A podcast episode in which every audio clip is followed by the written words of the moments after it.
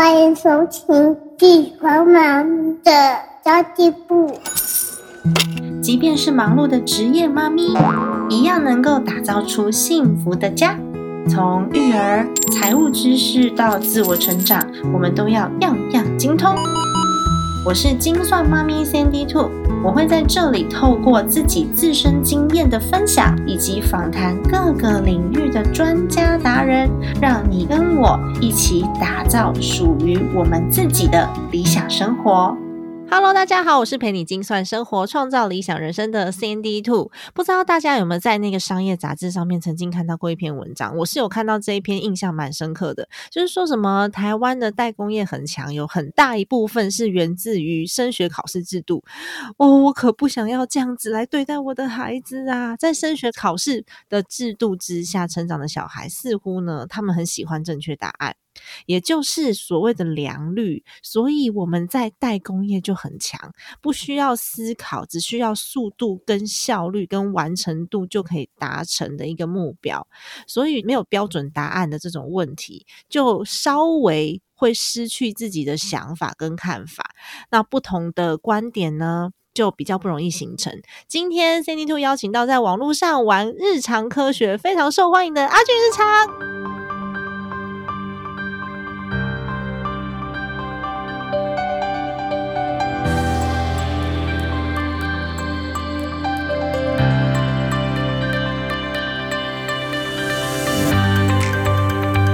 阿俊在网络上面跟大家分享有趣的科学，才一年多的时间，他在 TikTok 上面累积了四十三万的粉丝，YouTube 大概是二十万左右，而且开 Facebook 的第一天就两万人加入，我觉得真的是神扯诶那我今天是强迫阿俊一定要接受我的采访，因为他尚未接受过任何人的采访，而且他拒绝帮我的书写推荐序。Hello，阿俊来跟大家打个招呼吧。嗨，大家好，我是阿俊。对啊，你为什么拒绝我的书写推荐序啊？真是很不给面子哎。再写下去，你的书有一半都是序。我就是缺乏这种什么，嗯，网红类的人帮我帮我写推荐序啊，就刚好 有没有？我们两个这么熟了，认识三十几年了，你居然不帮忙，我要哭死了。好啦，跟大家打个招呼。然后阿俊呢，在网络上面是分享什么的？你可以跟大家稍微稍微简介一下你自己吗？诶，我就是拍拍科学小实验，然后因为就是在家拍嘛。东西都是去翻那个回收桶啊、垃圾桶啊，找一些什么纸箱、保特瓶来拍。对，在我家拍，类似这些。对对对，在你家客厅拍，在我家客厅 拍，然后常常呢，就是垃圾都会被我老公丢掉，然后阿俊就说什么又被丢掉了，那是我的实验道具，不要乱丢，就被他只是看起来很像保特瓶，但它其实是实验道具。哦，原来如此哦。哎，其实我我今天可以很荣幸的采访到阿俊，是因为我跟阿俊真的认识非常非常非常非常。久，就是从他出生的第一天起，我就认识他了。同一个妈妈，同一个爸爸生的，所以我才有这个荣幸可以采访到阿俊。哎，其实我知道你的频道讲的是生活科学啦，但是呢，你不是科学相关背景，哎。我知道很多粉丝会说：“哎，你好像有一些说法不是这么的正确，然后有一些用法似乎是可以再精进跟改良。”这种有科学背景的粉丝在看你的节目，你会不会觉得压力超大？诶，压力是有了，但是没有到超大。就就毕竟毕竟对嘛，我就是玩玩玩小科学嘛，就是对那些我们以大众听得懂的。以大众就是我，我就是大众，对我也是听得懂的方式，对对对，去讲。像之前就有人在那个留言纠结说，哦，那个重量的单位是 G W，不是 G，所以我但但是我的那个影片里面我是写六百 G，六百克的嘛。对对对对对，但他们在下面留言五十几个人，五十几个留言那边讨论说，哦，G W 才是重量单位啊，G 是质量单位啊，然后我就想说。其实我就是看到那个电子磅秤上面写六百 G，所以我就直接打六百 G，我没有想那么多。然后你讲 GW，我也不知道那是什么东西。说实话，我是特别去网上查了，哎，哦，GW 是重量的单位。嗯，但我们日常就是用 G。所以其实我们并不是，就是日常像我们并不是很在乎那个正确的用词，学理上面的用词是什么，因为反正那个磅秤上面重量克都是用用 G 来表达，你就觉得这样无所谓，对不对？就是语言嘛，语言跟嗯文字的目的就是让对方了解，去更懂啊。像例如说，我今天讲个航克赛博风啊，你听嗯不懂，但是它其实是一个风，对你听不懂嘛？但但是它其实就是一个，它就是一个在讲什么？呃，未来世界可能资源耗尽啊，所以那个嗯大家都生活很困苦啊，然后人类都要装上机械手臂啊，就像一级玩家那个背景，就叫做赛、博朋克风。语言就是为了让对方快速理解，但是如果说你没有接受这这个相关资讯，我还跟你硬要把赛博朋朋克风这个概念，就是到底是直接用这个朋克赛博风还是赛博朋克风啊？你讲两种，哎还是说都可以？我也不知道了，我也没那么懂，我查一下嘛。对，所以其实查一下才是最重要的。因为我儿子一天到晚跟你一起做实验，然后你们就一起查一下，我觉得这个这个动机很重要。对，重点是让对方懂理解就好。我们并没有要做到研究嘛，就是日常这样玩。我还是比较在乎那个思考的过程，跟他有没有觉得好玩，以对啊，才比较重要。嗯你比较重视食物的应用、嗯，也不算是，我比较重视他思考的过程。哦，思考的过程。所以你的对频道虽然是以科学为目的，但是你最主要想要传达的精神不是教会一个科学原理，对吧？嗯，一直都不是。嗯，那你想要传达什么？科学原理本来就比较日常少会用到嘛，但其嗯实我们在做实验或是我们在做任何事情，尤其是你离开了学校，你学校你在念书，你有个固定的流程，你这样做，你就会拿到高分，这个是有正确答案的。对但你出了社会，哪有东西是有正确答案？你所有事情都嘛是做了，然后错了，然后去嗯找资料，然后再去验证，其实就是观察、验证，然后再测试嘛。你就是重复这个动作。嗯那实验也是啊，像我自己做实验也是，我上网查很多资料，可是我实际做，我可能没有他同样的设备，所以我需要在遇到问题，哎，像遇到了问题，我就要重新调整再测试，去找其他的代替品。这个就嗯是一个思考跟测试的过程。我是希望大家可以，呃，在跟着我的频道去做实验的过程中，然后也体验到这件事情。虽然说我没讲，但其实我拍的很简短，所以如果你只看我的影片，你搞不好做不出来，你需要做功课。哦，对，真的，真的需要做功课诶，因为其实跟大家透露一下，我知我们都知道阿俊不，他有在他的频道上面有有讲过，他其实不是科学背景的，他是数学系的。因为我弟，我弟其实是数学系跟财经双主修，他跟科学是一点一点八竿子都打不着对，就只是喜欢玩，然后想要跟跟就是跟大家分享他在这个实验的过程当中，他究竟遇到什么样子的问题，如何去解决。所以其实很多人想要请你出科学包，然后你根本不想要做这件事，因为他跟你的初衷是违背的，对不对？对，因为对很多人找我要出那个什么科学材料包，然后里嗯面可能就是打开，就是你在文具行就或是全联就买得到的东西，什么小苏打粉啊，什么、嗯什么颜料啊。但嗯，但我觉得实验这件事情就是要从找材料开始，它就是实验的一部分了，不是说你坐在桌子前面，我什么都帮你准备好，然后你步骤一二三，然后你就完成这实验。就是这个是没有意义的，因为它就什么都没学到。对，你就没有学，你只是觉得好玩，就是玩，不是重点，重点是你要那个过程，你要有失败，你要有寻找、探索嗯那个过程才是重点。嗯，所以你在带我儿子玩的时候，有时候你们会试那个保特瓶的软硬度啊，或是瓶口的大小啊，或是多少克才可以达到你想要的那个效果。所以你就会叫弟弟去找找一个比较小的来，找一个比较大的来啊，你试试看这个车子的轮子可不可以？如果不可以的话，我们去找另外一个会转的东西。你常常带我儿子去 寻找家里面的垃圾。叫他翻箱倒柜，但我叫他去寻找之前，其实我都会跟他讲为什么现在这个不能用。嗯，就例如说，这跑特瓶太软了，所以嗯我们东西套上去，它会直接变形。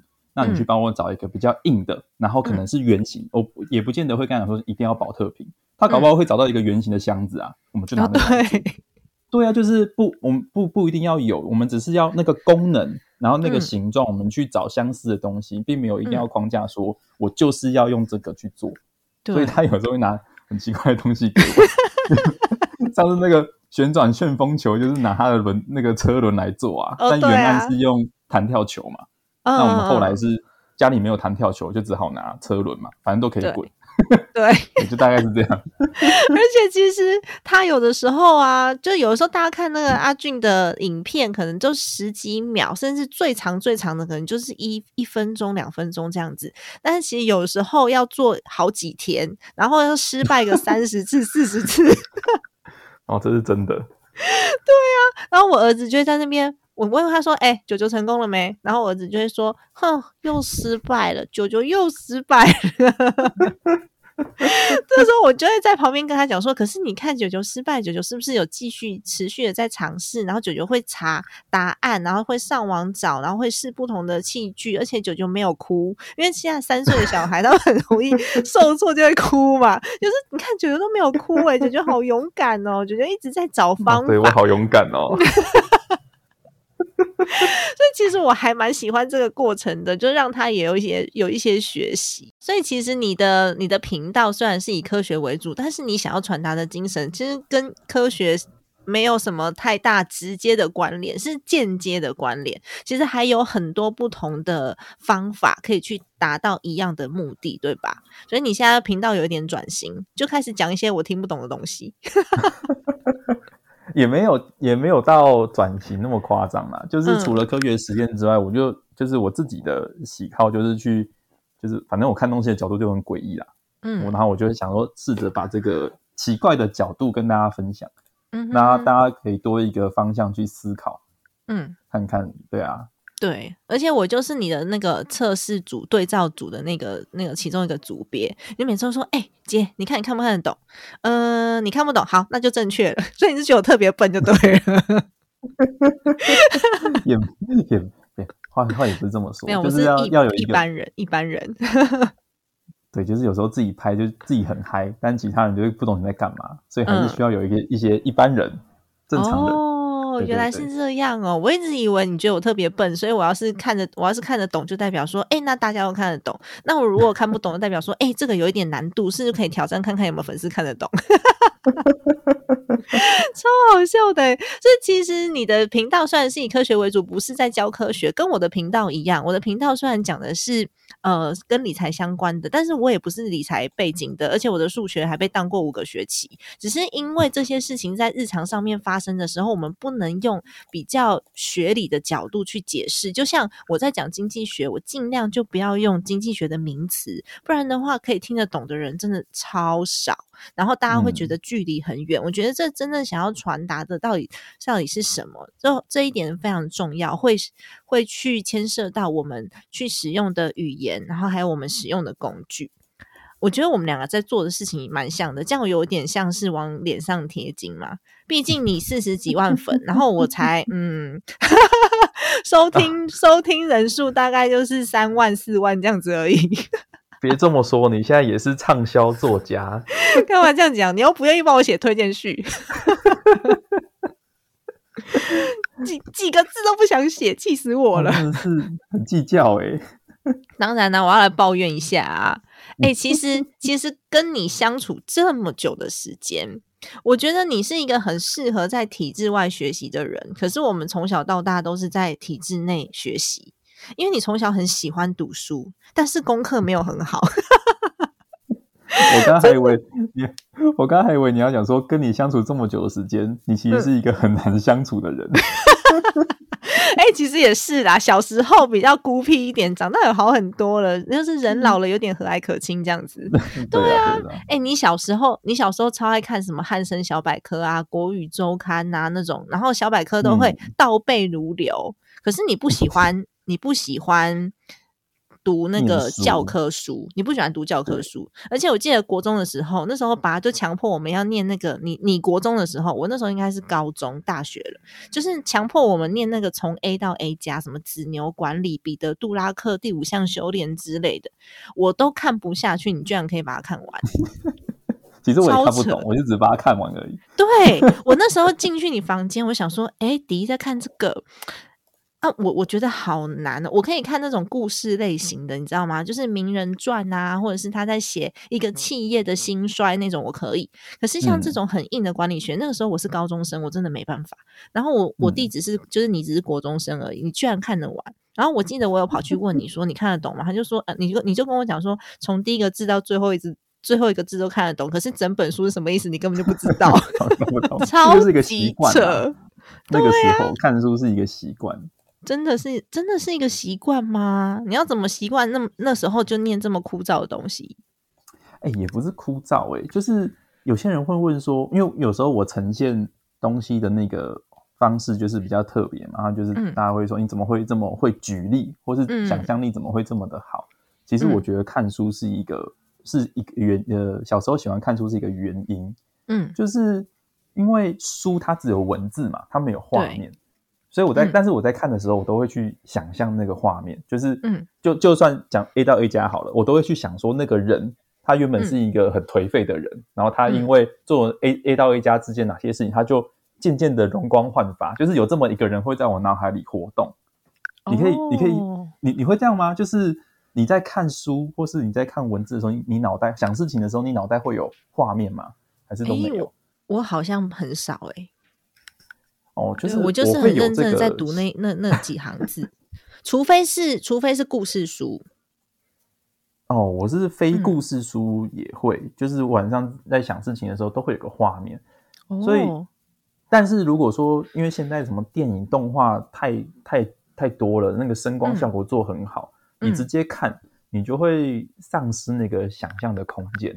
像当初那个、那个《哈利波特》刚上映的时候，哦对我，我在看小说的时候，我脑海中的天狼星是一个很帅气的邋遢大叔，就是又帅气又邋遢。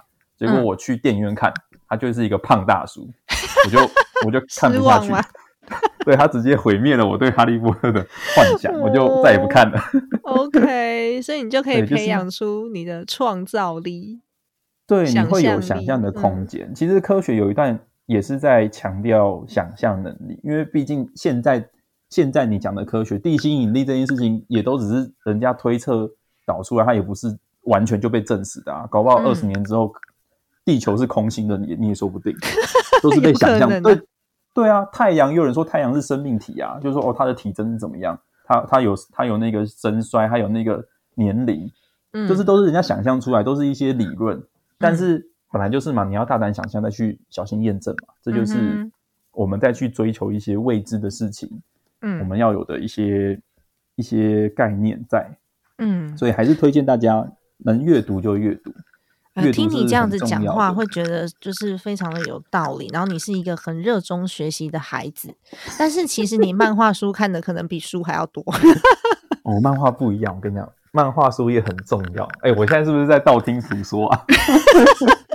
教坏爸爸妈妈，然后开始给小孩狂看漫画，没有啦。漫画书为什么很重要？你说说看。不不，每一件事情都有它存在意义。大家手机游戏也很重要。我先讲漫画。，OK，就是好的漫画书它，因为漫画很吃分镜，就是它漫画不是都会格格子嘛？嗯，我不知道你有没有翻过漫画书，有啊，就是好的对好的漫画书，它会在那个分镜的时候，它很容易让你带进去那个它的故事里头，所以它呈现的一格一格一格画面，因为它不是连续的嘛，它是一格一格的。分镜这件事情如果做得好，它很容易带进去故事的画面里头。这件事情跟什么很像？跟你在看电视节目的时候一样，他们嗯在拍那个节目的时候，他们也要切画面，那个切画面就有点像那个概念，你要如何让人家更容易接受你的观念、你的想法？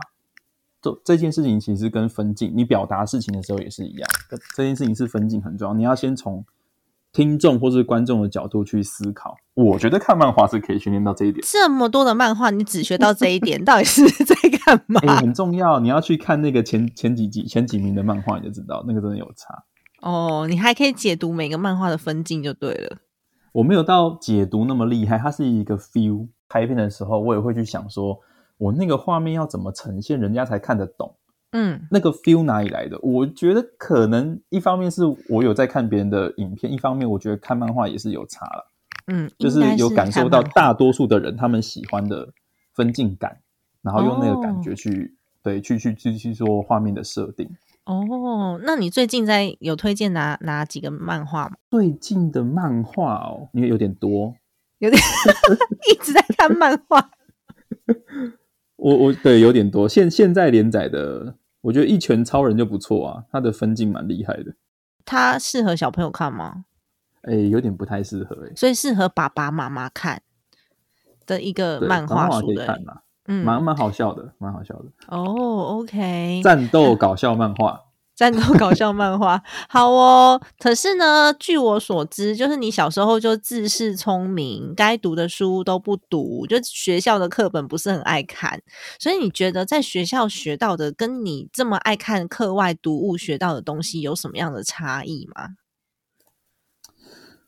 学校学的东就是念书念到后面呐、我好像国中的时候就有这种感觉，就是嗯我会不知道为什么要念书，就好像念书只是为了考试，然后考得好应该，考不好欠打，就是没有任何的好处，你知道吗？嗯所以到最后你就变变成说，那我干嘛念？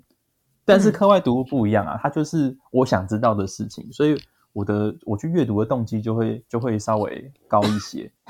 反而不是说我不喜欢念课外读，呃，我不喜欢念学校的东西，我就是不是我不喜欢念学校的东西，我是不喜欢被被逼的去念我不想念的东西。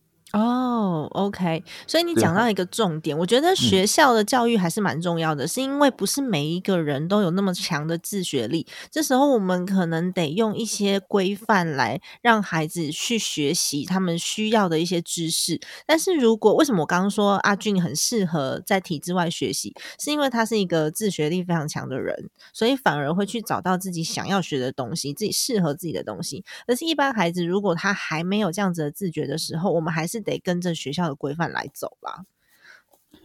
学校的、其实我觉得有点，嗯，如果硬要讲的话，学校的内容比较像是呃融入社会的基础，就是不管怎么样，他还都还是要学习，只是说，只是说父母在在鼓励孩子，或是说在让孩子念书的过程中，就是不要去太强硬的逼迫他，认为考试分数就是一切，对，就是这个这个观念，大部分的小孩哦，可能都跟我一样，就是会会因此而不喜欢念书。嗯，当他变成压力的时候，就不喜欢念书了，就跟大人一样啊。有的时候，我们的兴趣变成赚钱的工具、吃饭的道具的时候，我们也就不喜欢了。对自己最喜欢的音乐变成了起床铃声，我也不太喜欢。没错，大概就是这样的道理。所以你曾经有说过，我觉得这点还蛮值得跟大家分享的。你曾经有说过，小时候因为大家都称赞你很聪明，因为你很爱看书，反应又很快，然后又可以就是又可以随时变通，所以大家都称赞你很聪明，所以让你觉得自己好像很厉害，然后就更不用功读书。我觉得现今的社会当中，有很多的爸爸妈妈们都很崇尚这种正向教养、正面教育。那家长都会很常鼓励孩子，但是如果嗯我们鼓励过头了，就像你讲的，小时候大家称赞你聪明，所以你就觉得，哎、不读书好像也无所谓，反正我很聪明。你觉得要嗯怎么样去拿捏这个中间的这些美感？要怎么样鼓励到孩子，然后又不要让小孩太过自信，然后太膨胀，或者是变得很骄傲？嗯，哎，我还真的有想过这件事情，就是、哦真的、哦，对对对，就是我我因为我是真的在我很长哦，从国中开始到大学毕业嗯这段期间内，我都觉得自己很聪明，做什么都很厉害。嗯所以那个时候会有一个很奇怪的状态，就是就是我我是不看书就考高分这件事情，或者是不努力看书，然后就可以拿高分这件事情，就是为骄傲。好哦，对，所以所以你看哦，他已经颠倒，就是大家都希望孩子多读书，但其实因为、因为因为体制的关系，大家都在注重分成绩，所以就会变成说，我们在小时候感受到的其实就是成绩比看书更重要。嗯。所以就会像我变得我刚刚那个状态，哦，我不看书，我就能拿拿到好成绩，我可以跟同学炫耀多厉害，你看我都没看书，这么简单，对不对？哦，对，大家都喜欢说啊，我都没有看书，对啊，然后考我都没看很好。书，对，就是这种很很讨人厌的心态，我以前就这么讨人厌。然后不只是看书，其实在学一些才艺也是一样，什么钢琴啊，或者是吉他、啊，或是什么体育方面，都都会有这样的状况，就是不把练习当做当做重要的事情，嗯，而是以结果。但是在那个在那个年代，就是你那小屁孩，你考那个分数，你考一加一等于二，你考个一百分，这到底有什么好好厉害好的？骄傲的，对，对这你有什么好骄傲的？所以我就嗯。回去思考了一下，就我发现可能是因为一方面是因为他们在称赞的时候啊，他会以前以前爸妈或是以前的叔叔伯伯阿姨都很喜欢称赞嗯。天赋，就是称赞哇你好聪明哦，你好厉害哦，你怎么那么棒，你一定是天才，就是他们很喜欢讲天赋，就是给你一个结论这样子。对对对，就是嗯。他讲一些你天生的，他可能跟你自己是真努力一点关系都没有，因为你生下来就这样嘛，哦你生下来就天才啊，所以你就觉得啊，我就是天才，就是嗯我我拿这些分数都是应该的，我不用做任何努力，我都可以得到。嗯，但是所以你就这个状真的不太努力。我就真的不太努力，我觉得这样不努力的走了过来，成绩真的不太好。然后我后来出社会受到一些打击，然后我就嗯才发现、哦，我不是天才，你误会了你自己十几年呐、对，然后我就回头想一下，我怎么会有这种心态？然后嗯我最后才发现，就是如果真的要鼓励，可能鼓励行为，而且是要具体的行为，我觉得嗯会是比较好的。例如说，哎，你好棒哦，你有你有把书念完，或是你有认真的把书看完，而不是说你好棒哦，你考一百分。就是考一百分有很多种方式，我可以作弊啊，嗯，对不对？或是说这考题真的很简单，它根本不是重点。所以嗯如果说你的目的称赞是考一百分，他真的会以考一百分为主，然后去做一些你不知道的事情，就是可能是你非期望的事情。嗯但是如果说你的鼓励点是说他努力做了哪些你觉得很棒的行为，例如说他主动去帮忙帮忙搀扶老人家过马路，嗯，或者说他他他念书，他把书认真念完，派。具体的事情去鼓励具体的事情，我觉得会是具体的行为啦。我们讲嗯行为，我觉得会是比较好的鼓励方式。不要去鼓励天赋，哦鼓励天赋都会让孩子误会，让他以为自己很聪明，是天才，跟我一样，哦，然后出去被社会打脸。哎、我想到一个，我想到一个案例，就是你之前不是一直把那个水不要喷出来，然后我儿子就说：“球球，我去拿抹布帮你擦桌子。”这种就是、嗯这种就是自动自发值得鼓励的事，对吧？对对对，你就可以鼓励说：“哎，你好贴心哦，你怎么知道？你怎么知道要帮忙拿？嗯，或是说你怎么知道要帮忙擦桌子？或者你怎么知道用抹布可以擦桌子？”嗯，因为他才三岁，所以你对对对对对，因为他才三岁，所以可以可以用这个方法鼓励，还蛮好笑的。因为我儿子很常一起跟你做实验呐、他只要看到你开始把那个拍摄的那张桌子拿出来的时候，他就会 凑过来。对，对他就会把屁股堵在镜头前面，除非我让他入镜。真的，他一开始其实也不知道，他他他一开始也不知道你是在拍什么。可是那时候他才嗯两岁多，他现在三岁了，然后渐渐的他也懂得，就是九九要要要拍实验是做什么的，然后他也知道说我们是要来教别人怎么样玩这些游戏。嗯，你有跟他说吗？对我有跟他讲，哦，OK，因为他他其实他一开始的反应都非常正常，就像一般的孩子一样，没有什么特嗯殊反应。但是他现在变有点油条，他还会说第一要做什么，拿一个瓶子；第二 要拿什么。真的没有人教他，就是跟你一起做实验学来的。其实就侧拍，我也没有特别跟他说，哎，你等一下要做什么事情哦，就没有，我们就是做带他就玩，然后画面可以用就用，对他怎样就怎样，他嗯。能用就用，不能用我就之后再找时间补拍，就是不要嗯去为了拍影片，然后叫他去做去做一些效果，我觉得那样不太好。对就是他现在就回做出来到刚刚，他他现在做出来的效果，完全就是从经验当中去学习他自然的反应。对对，嗯，他现在很习惯去想办法找答案，所以有时候我会跟他讲说啊，这个妈妈不会，然后他就说你要 Google 啊，你要去看书啊。我说哦，天哪，现在是睡觉时间，你问我这么难的问题，我没有办法查。刚刚他在洗澡的时候，我问他说：“你最喜欢九九哪一个实验？”他跟我讲火山爆发，然后我就问他哦说：“火山爆发要用什么？”他说要用小苏打粉，他都记哦，得记得哦，对啊，他都记得，我觉得他记忆力超强的欸。而且其实你带他做这个实验的过程，对孩子来说比实验的结果更加的珍贵。这就是你刚刚一直不断的在分享的，去称赞过程，不要称赞结果。那我们重视也是重视过程，不要太重视最后的那个最最正确的那个正确答案。所以其实你在嗯带小孩玩的时候，你有一边思考说你正在教他什么吗？其实没有诶、没有但是我觉得你你，我觉得你引导的蛮好的。就是就是带他玩，因为我我其实一开始就是刚开始拍实验的时候，我有特别想要教他什么，嗯，就是例如说我今天这个这个实验的目的，我就是要让他认识到说火焰燃烧需要空气，需要氧气，嗯，就是戒指，就是有有特别想要教他这件事情。嗯，但嗯你会发现，就是小孩的在意点跟你的在意点完全不一样。那他在意什么？他他只在乎什么东西会浮起来，什么东西会沉下去，他压根不管那个蜡烛是烧还是不烧。然后 对，你要在这个状态下，他那边丢东西进去，那边哎，你看这个会浮，这会沉，然后你硬要讲说，你来看这个蜡烛，它这样会烧哦，他根本就不会理你。所以到后面我就变得很自然，就是你就他就是随便让他爱玩什么玩什么，但是过程中遇到了一些事情，就是会稍微提一下，哎，例如说他在突然变成玩那个会浮会沉，我就会问他说，哎，你你看这个为什么会沉，这为什么会浮，就让他去想啊，嗯，对，啊，想最重要啊，你想错想对再说嘛，但至少你要有想想的这个过程，对对对，没错。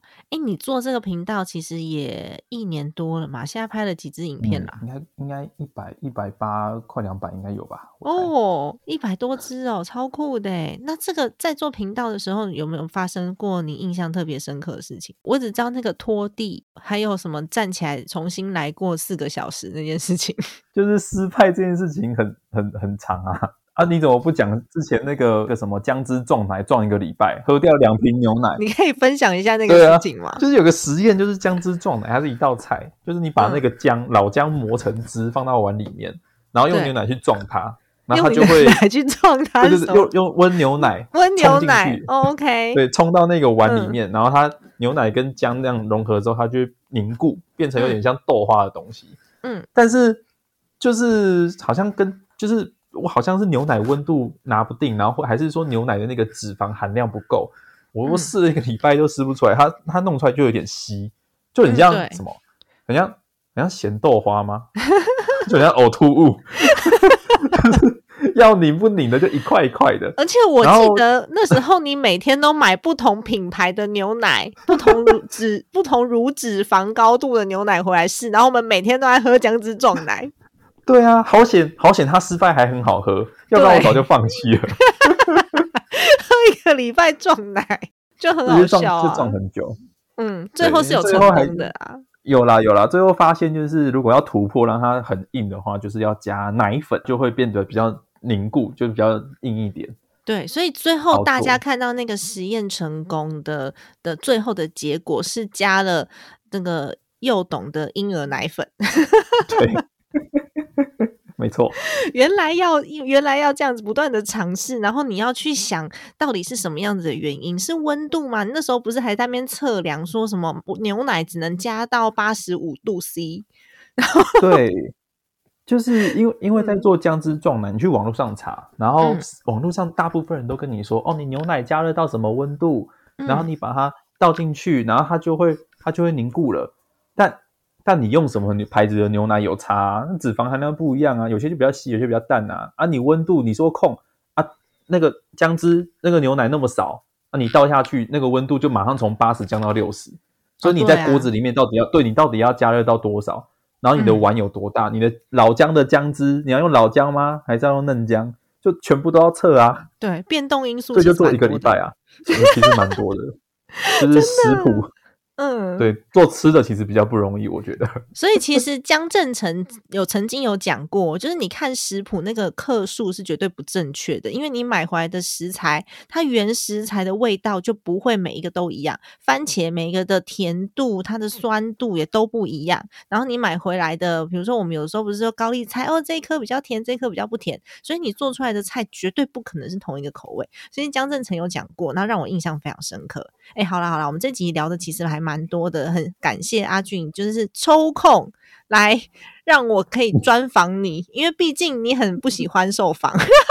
所以我不太喜欢，我不知道不太喜欢受访，但是呢，我为了我为了要帮帮大家谋福利，就只能在精算妈咪的家计部听到阿俊分享这些东西，所以呢，就特别情商了一下。我我其实也没有情商，你有问我说有没有得选择，我说没有，对不对？对，没有得选择。没有得选择的，就请到阿俊来节目上面做分享。那最后想要请你推荐一下哪一些的学习频道啊？你还你觉得哎比较适合小朋友在家里面看？小朋友哦，嗯，国小也可以啦。小小朋友可能比较，我我，因为他那个频道可能国中高中生看会比较看得懂，但我自己啦，我自己比较喜欢看的可能就是一个频道叫“又来的”，它“又”是那个人字旁的“又”，嗯。一个人，然后在一个左右边的“右”，又来的。嗯，他好像他他好像是一个老师，然后他讲的也还蛮有趣的。然然后另外一个是 LIS，嗯，他们是将一些什么物理化学学校课本的知识，然后把它做成就是动画解说，他们还蛮用心的。这两个嗯频道有有空可以去看看，我觉得都不错。哦 OK，嗯耶太棒了！今天很谢谢阿俊的分享，就是不知道下次还有没有机会再请你来分享一次，嗯 应该是没有，因为想说姐 我不要。对我不要真的，不过我觉得阿俊呢，虽然说很爱念书，也很聪明，但是你是一个考试运很差的人，所以你 就是联考当天发高烧，就是会遇到这种事情的人。所以其实大家也不需要把最终的，比如说学历呀、这些东西看得很。